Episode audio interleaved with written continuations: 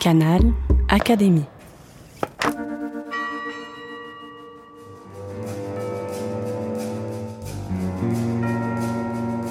Petite histoire de science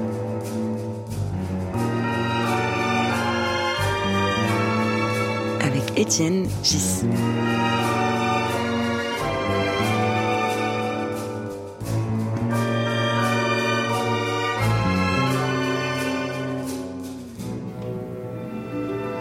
Podcast de l'Académie des sciences. Je suis en face de Julien Pomard, qui est l'archiviste de l'Académie des sciences. Alors j'aimerais bien qu'on parle avec lui euh, d'abord du métier d'archiviste en général, et puis euh, après on pourra peut-être euh, étudier plus particulièrement ce qui se passe à l'Académie des sciences. Alors qu'est-ce que c'est qu'une archive, Julien? Alors bonjour Étienne, qu'est-ce qu'une archive? On parle plutôt des archives. On a une définition en France, une définition qui est celle du Code du patrimoine. Euh, Les archives sont les documents et données qui sont euh, produites et reçues dans le cadre d'une activité. Donc c'est en fait les archives, c'est tout ou rien. On pourrait dire tout est archive. Les archives sont l'émanation, en gros, voilà, d'une activité euh, par opposition aux bibliothèques, aux, imprimés. Voilà, la documentation, c'est ce qu'on collecte. Euh, les musées, on sait ce que c'est parce qu'il y a des collections. Les archives, voilà, on est sur une définition très, très, très vague. On est sur une définition qui inclut euh, la dimension numérique. Donc aujourd'hui, les archives, on est aussi sur du support numérique, surtout sur du numérique, pour ce qui est produit aujourd'hui. Et on parle d'archives en France dès qu'un document est créé. Donc, euh, vous- Alors, Dès qu'il est créé, dès qu'il est créé, vous écrivez un mail, euh, vous l'envoyez, euh, enfin même un brouillon, c'est un document d'archive. Alors on a des écoles quand même, on a les anciens qui disent les archives à tout prix, et on a les, on a, j'allais dire les modernes qui acceptent, qui tolèrent l'emploi du mot archive au singulier. D'accord. C'est un peu comme mathématiques. Oui, oui. Hein, mathématiques qui de tout temps a été au pluriel et dans les années 50, la tentative, ratée à vrai dire, de le mettre au singulier. Ah, c'est intéressant parce que c'est justement une question qu'on se pose en archive quand on veut indexer des descriptions archivistiques de documents euh, de mathématiciens, de mathématiques. Est-ce qu'on utilise mathématiques au singulier ou au pluriel? Ça dépend de la période du. Mais dans un système d'information, il va falloir retenir un terme. D'accord.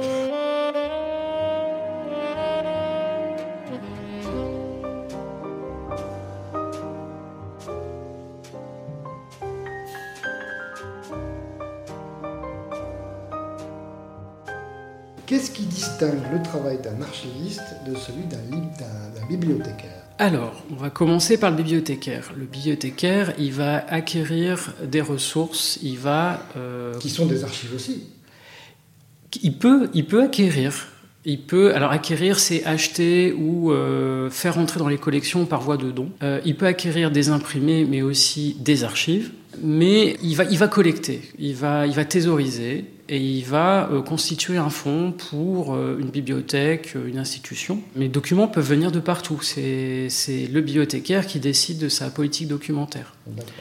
Un archiviste, il est souvent rattaché à une administration, à une entité, à une entreprise, et il va s'occuper de toute la production de cette administration, de cette entité. D'accord. Donc ça veut dire, par exemple, pour expliquer ce qui se passe à l'Académie des sciences, si on vous envoie un manuscrit euh, rare de Newton, ça ne vous intéresse pas parce que Newton n'était pas à l'Académie des sciences. Alors ça, c'est la politique documentaire de l'Académie des sciences. Je dirais qu'en tant qu'archiviste, ça peut intéresser. Si c'est un document d'archive, donc pour l'époque, ce sera un document manuscrit. Mais la politique d'acquisition de l'Académie des sciences fait que si Newton n'était pas académicien, euh, bah, logiquement, il n'y a pas de raison. Et on, rend- on conseillerait à une autre institution d'acquérir. Est-ce que je me trompe en disant que beaucoup d'institutions, des universités ou les instituts de recherche ont souvent, peut-être n'ont pas les moyens d'avoir à la fois archivistes et bibliothécaires, et ces deux missions sont dans un flou le plus complet? Est-ce que ça arrive souvent ou pas? C'est plutôt l'exception parce que autant le métier de bibliothécaire est connu, il est, on va dire, standardisé, il, existe depuis longtemps. Le métier d'archiviste, euh, il existe en France aussi, mais pour les universités, les organismes de recherche, euh, les, postes d'archivistes se sont créés à partir des années 90, mais surtout 2000. Ah. Et maintenant, on sait vraiment ce que sont les archivistes et aussi les archives. Euh, il y a un fort réseau d'archivistes dans ces établissements. Par exemple, savez-vous qu'il existe une association des archivistes français? Je n'en doute pas une seconde. Maintenant, vous le savez, comme il existe euh, une association des bibliothécaires euh, français. Qui, qui se font un peu une guéguerre.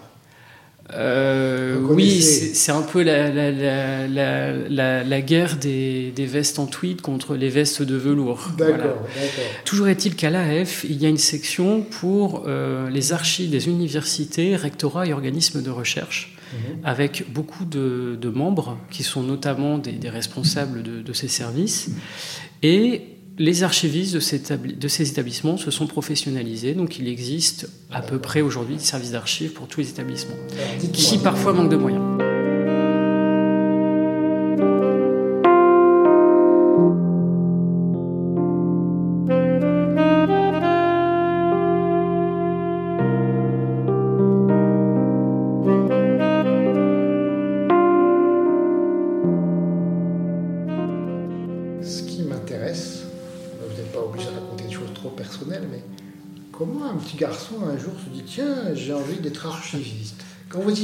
Petit, vous rangiez bien vos papiers ou votre maman vous demandait de faire votre chambre qu'est-ce qui se passait Qu'est-ce qui fait que euh, à un moment, j'imagine dans la jeunesse, on se dit tiens, j'aimerais bien être archiviste je crains que mon cas ne soit pas très représentatif, euh, notamment par rapport aux personnes qui auraient fait euh, l'école des chartes ou euh, voilà, des cursus, ou des personnes qui se prédestinaient vraiment pour le patrimoine depuis, on va dire, leur plus jeune âge. Jusqu'à très, jusque la faculté, je pensais que j'allais devenir prof d'histoire-géographie.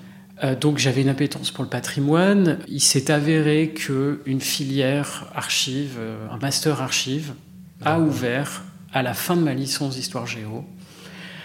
Et voilà, j'ai senti voilà, un appel. Euh, Comme beaucoup d'entre nous, une espèce de concours de circonstances. Voilà. On peut appeler ça comme ça. Mais vous ne le regrettez pas ah, Absolument pas. Surtout euh, quand on voit ce que devient malheureusement euh, voilà, les difficultés que rencontre l'éducation nationale et le métier porteur quand même qui est archiviste parce que il y a eu des débouchés depuis une dizaine d'années déjà et puis maintenant Maintenant, on peine à recruter les archivistes.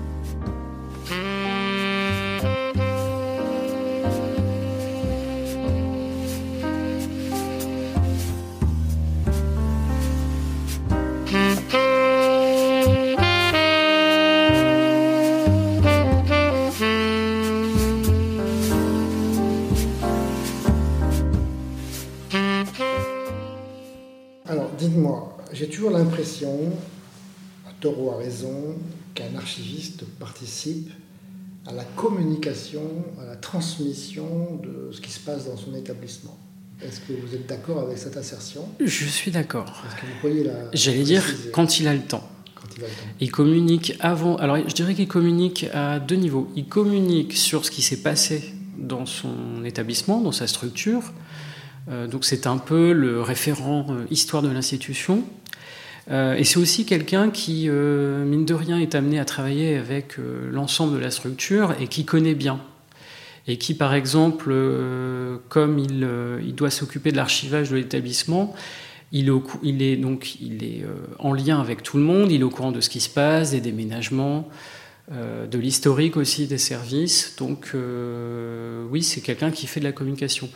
Après, il faut avoir aussi le temps de... Euh, souvent l'archiviste est quelqu'un qui a envie de, faire des actions de communication, de valorisation sur ses fonds, et qui manque de temps pour le faire, parce qu'il est rattrapé par la gestion.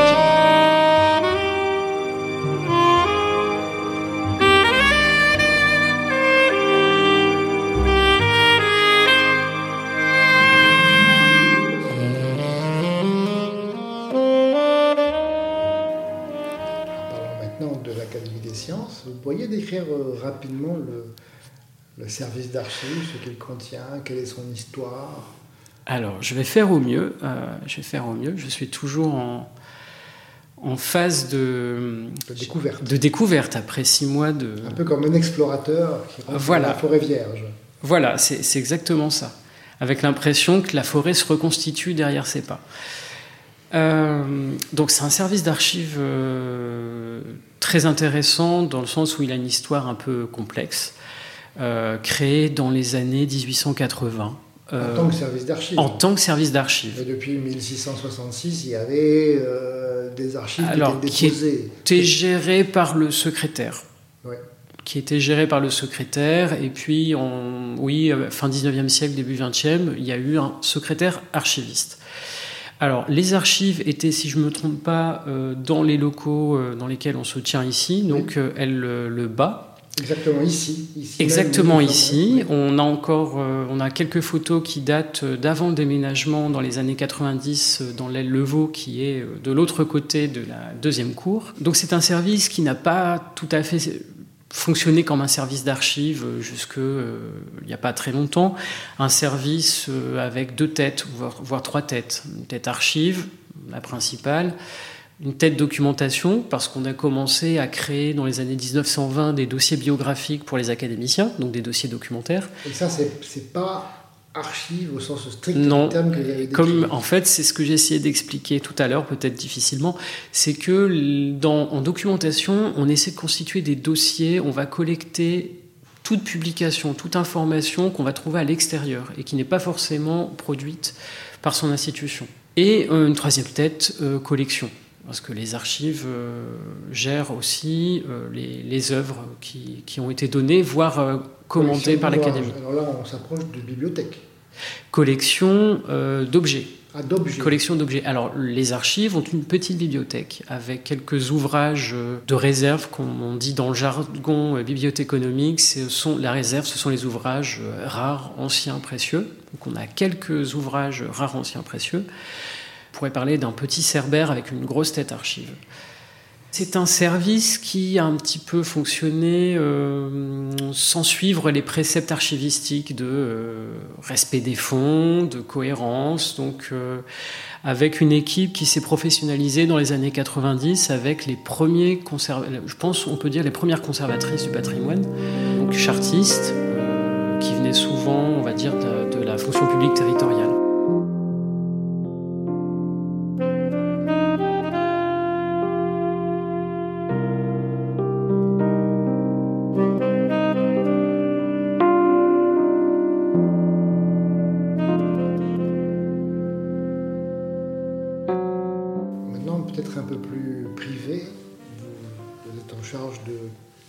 3500 mètres linéaires, sauf erreur. Hein ah, je, je, je, vais, je, vais, vous décevoir Ah bon, parce, que, 3500. parce que le récollement fait euh, à mon arrivée a montré que l'estimation a été un peu. Euh, C'est plutôt combien? c'est plutôt la moitié. Ah, C'est plutôt la moitié. On a une connaissance, euh, voilà, on a 1700 mètres. Alors le mètre linéaire, le fameux linéaire. petite remarque en passant, moi mathématicien, cette expression de mètre linéaire m'exaspère au plus haut point, mais je me, je me plie à l'habitude archivistique. Comment un mètre peut-il ne pas être linéaire? J'ai toujours pas compris. Mais euh, c'est la vie, c'est comme ça. Et j'aurai la plus grande difficulté à l'expliquer.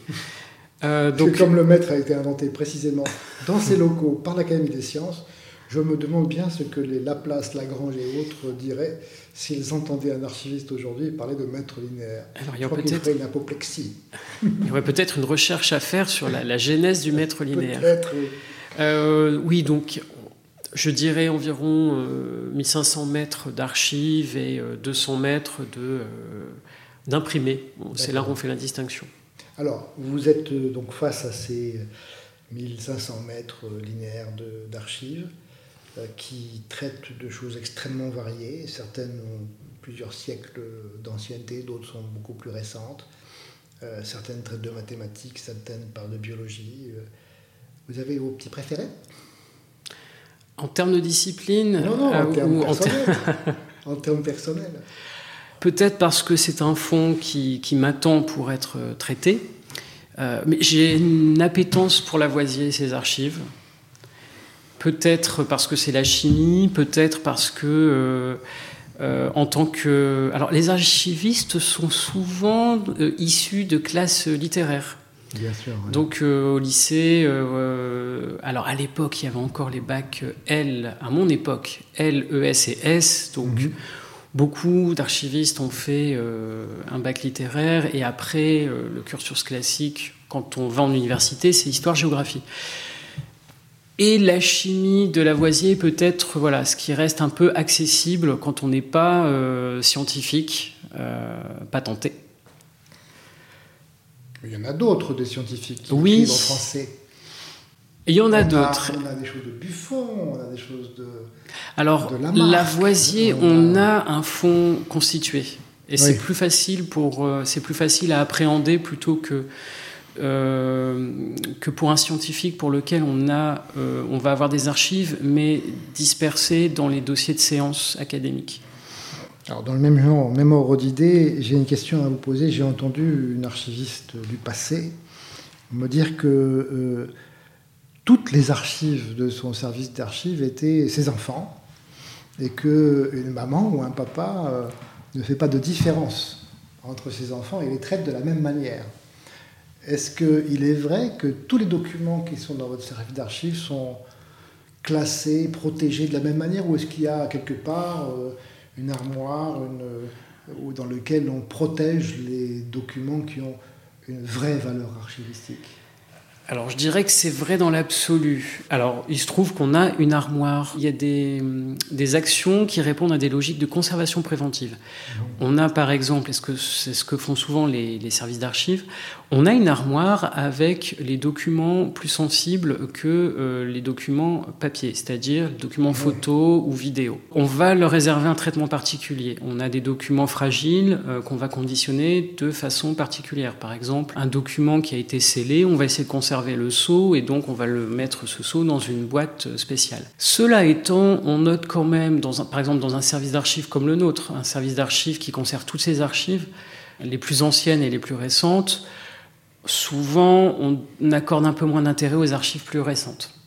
Parce, qu'on, parce que c'est de la contre. La... Il n'y a pas l'effet du, du, professeur des écoles en CM2 qui a son petit chouchou, même s'il n'est pas forcément meilleur que les autres. Il n'y a pas des documents que, auxquels vous tenez plus pour des raisons strictement personnelles, affectives? Strictement personnelles. Je pense qu'un, qu'un archiviste en poste au bout d'une dizaine d'années pourrait vous dire oui, j'ai une préférence, je, voilà, j'ai une préférence pour ce fond, je suis attaché à ce fond.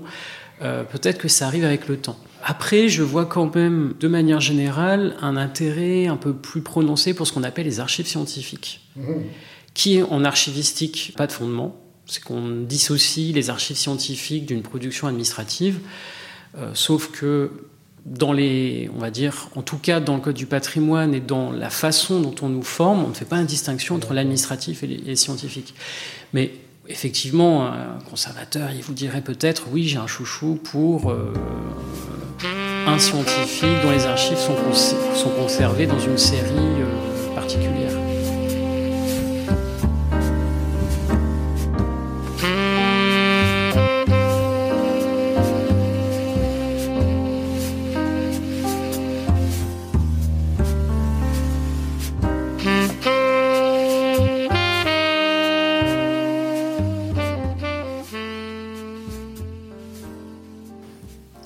Question, puis après j'arrête parce que le temps passe.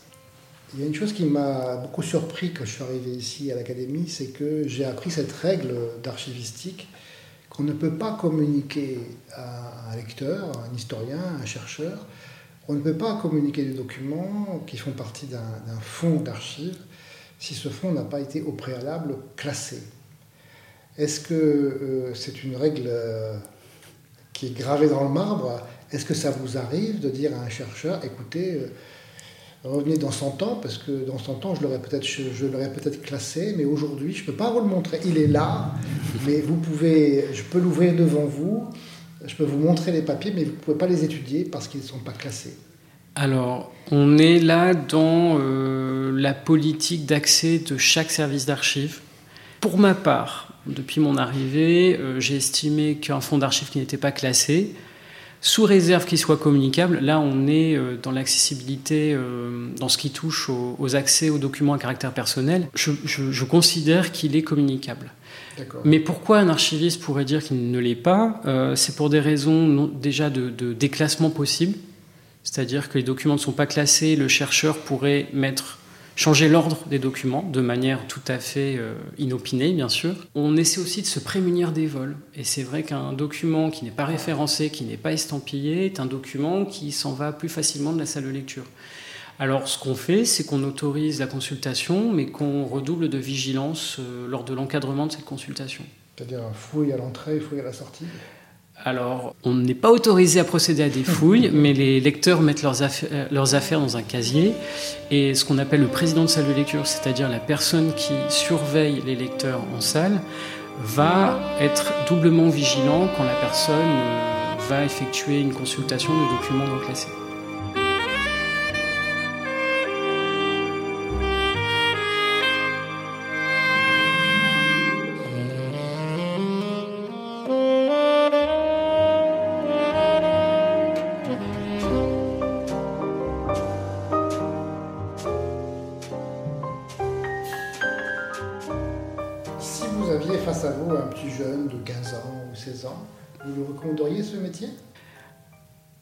Alors, c'est une bonne question. Je pense. Pour ceux qui nous écoutent, Julien n'est pas très vieux. Hein. Quel âge avez-vous? Euh, J'en ai 38. Je pense que je le conseillerais. Je le conseillerais. Je conseillerais de se former, euh, d'avoir une bonne base en informatique, si possible. Je pense que je conseillerais d'y aller, mais de ne pas se spécialiser dans les archives électroniques, ah. dont la collecte et le traitement à mon sens, pourrait être révolutionné par l'intelligence artificielle. Et on a vu ces dernières années des archivistes se spécialiser en e-archivistes. Et à mon avis, le marché de l'emploi euh, va un peu se tasser, voire se retourner. Peut-être pas à échéance brève, mais on peut considérer que peut-être dans cinq ans, euh, le travail de classement, de collecte des archives électroniques va être automatisé.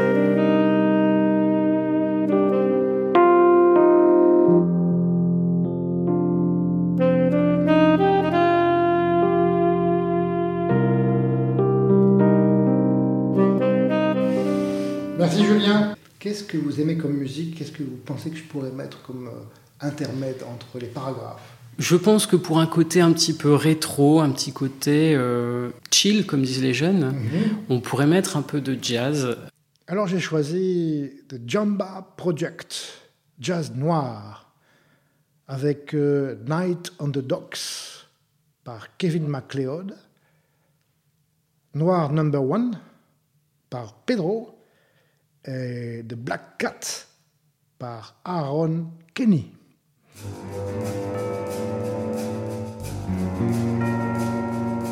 Petite histoire de science.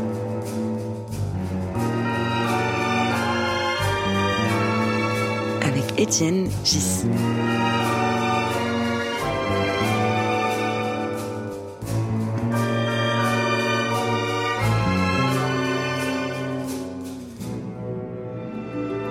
Podcast de l'Académie des sciences. Canal Académie.